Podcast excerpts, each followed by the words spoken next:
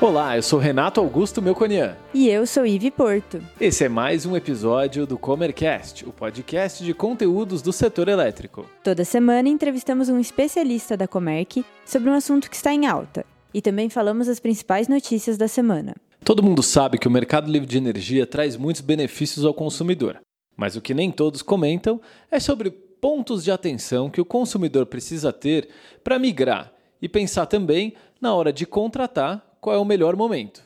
Para explicar um pouco mais sobre esses riscos, convidamos nosso coordenador de relacionamento com os clientes aqui da Comerc, Marcelo Borges. Bem-vindo, Borges. É muito bom ter a participação aqui no Comercast de alguém que lida no dia a dia com o cliente. Para começar, eu queria entender um pouco a sua formação, a sua carreira, a sua trajetória aqui na Comerc. Primeiro, obrigado pelo convite. Eu sou Marcelo Borges. Eu trabalho na Comerc e no mercado de energia há quase 10 anos. Uh, sou um administrador. Antes de entrar nesse mundo de energia, trabalhei em banco e análise de crédito, mas estou aqui desde então. Não pretendo sair tão cedo também. Eu queria que você explicasse para gente quais são as principais obrigações que um consumidor do mercado livre de energia precisa cumprir.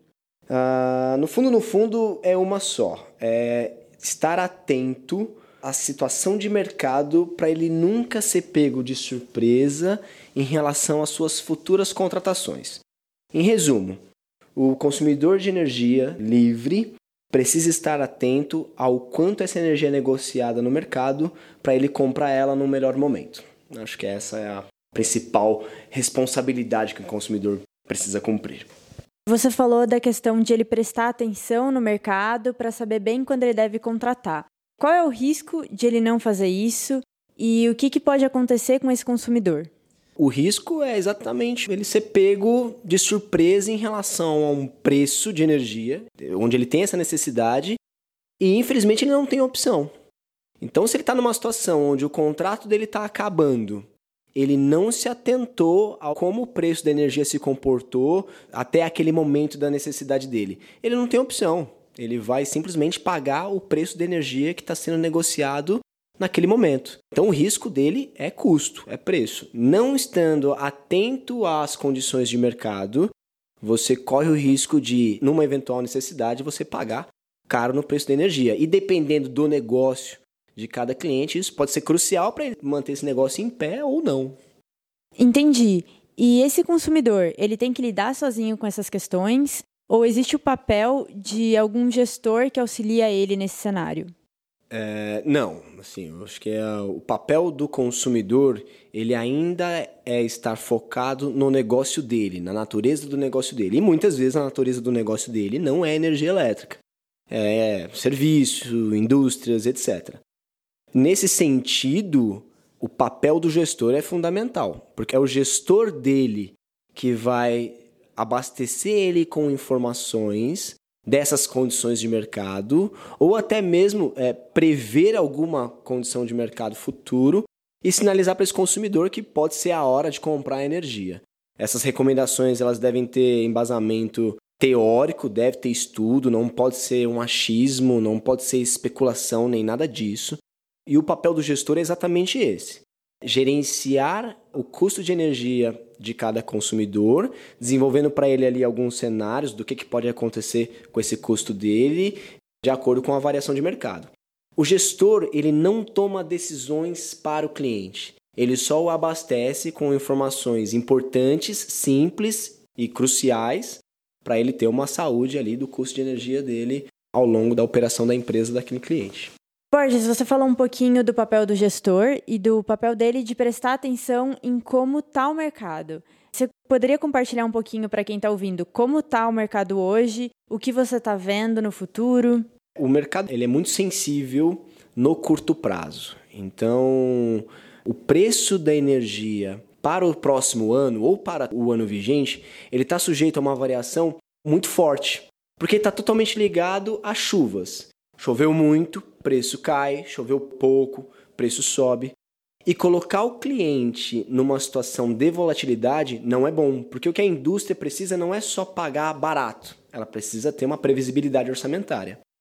Então, o que a gente está vendo no mercado hoje? Na verdade, o que a gente está vendo no mercado já há um bom tempo.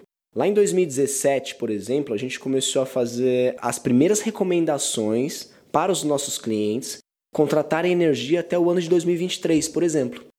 Então, por mais que hoje a gente tenha uma situação onde o preço para o ano de 2020 e o preço para o ano de 2021 esteja variando demais dia após dia, boa parte dos nossos consumidores já tem esse preço travado num contrato feito lá em 2017. Isso foi possível com muito embasamento teórico, com muito estudo de cenários. E quando a gente fez essa recomendação para os consumidores comprarem energia até 2023, lá em 2017, travar esse preço ao longo de cinco anos, o nosso objetivo não era prever ou acertar que aquele preço que ele estava adquirindo naquele momento era o mais barato que ele poderia conseguir. Não era só o mais barato, mas eu acho que o principal foco dessa recomendação foi proteger ele a volatilidade, que está se concretizando agora. Preço subindo demais, caindo demais, dia após dia, e viver nessa montanha russa aí não é benéfico para o consumidor. Acho que o melhor é ele focar realmente no negócio dele, ter uma energia contratada um preço conhecido, que ele consegue ali gerenciar na margem dele. É, acho que esse é o nosso papel. E para finalizar, para quem ainda não está no Mercado Livre, que dicas você dá e como que ele pode migrar para esse mercado? Primeiro é, esse mercado ele não é um mercado novo, já um terço de todo o consumo do país já está nesse mercado. Então a dica que eu dou para quem não está nesse mercado é que não tenha medo dele. Isso é uma tendência não só no país, mas no mundo. Existem diversos países no mundo onde só existe o mercado livre. Então a dica que eu dou para quem está no mercado cativo é procure saber que tipo de oportunidade que o Mercado Livre traz hoje para esse consumidor. Infelizmente, o Mercado Livre aqui, tecnicamente, não é para todos, não é todo mundo que pode migrar para o Mercado Livre. Mas você tendo mais de 500 kW de demanda ou tendo várias unidades de consumo que somadas ali dão mais de 500 kW de demanda, você pode migrar para o Mercado Livre. Mas a migração, ela não é só uma questão técnica, ela é uma questão também mercadológica. Só vai fazer sentido você migrar para o Mercado Livre se as condições do preço de energia hoje sejam melhores do que o que você paga no cativo. Então, mais uma dica que eu dou é: faça um estudo de viabilidade técnica, faça um estudo de viabilidade econômica e, fazendo sentido esse movimento para o Mercado Livre, procure um gestor, independente de qual, sinceramente. As empresas elas devem focar no negócio delas. Então procure um parceiro que vai te ajudar a conduzir todo esse processo, que existe sim uma burocracia, existe sim rotinas mensais e esse é o papel do gestor. Não incorpore no seu negócio essa responsabilidade. Acho que você é mais assertivo procurando alguém que você confie, que preste um bom serviço, que tenha uma reputação no mercado para te ajudar nesse processo. E sendo econômico, independente de quanto. Também a gente hoje tem que buscar a economia em todos os níveis do processo. A gente não pode ter juízo de valor. Independente de quanto esse mercado ele pode ser mais econômico para você, a minha recomendação é você aderir ele, claro, com um parceiro que possa te ajudar em todos os processos e toda essa inteligência também. Obrigada, Borges. Foi ótima a explicação que você deu e acho que deu para quem não está no mercado entender um pouquinho da lógica e do funcionamento dele. Eu que agradeço é, e conte conosco se precisar de qualquer orientação. E agora vamos às notícias da semana. O jornal o Globo fez um balanço do primeiro ano sem horário de verão no Brasil. E o consumo de energia não foi alterado, o que justifica a mudança do governo. Em janeiro desse ano, o país consumiu 70 gigawatts. E em 2019, com o horário de verão, o consumo foi de 73 gigawatts.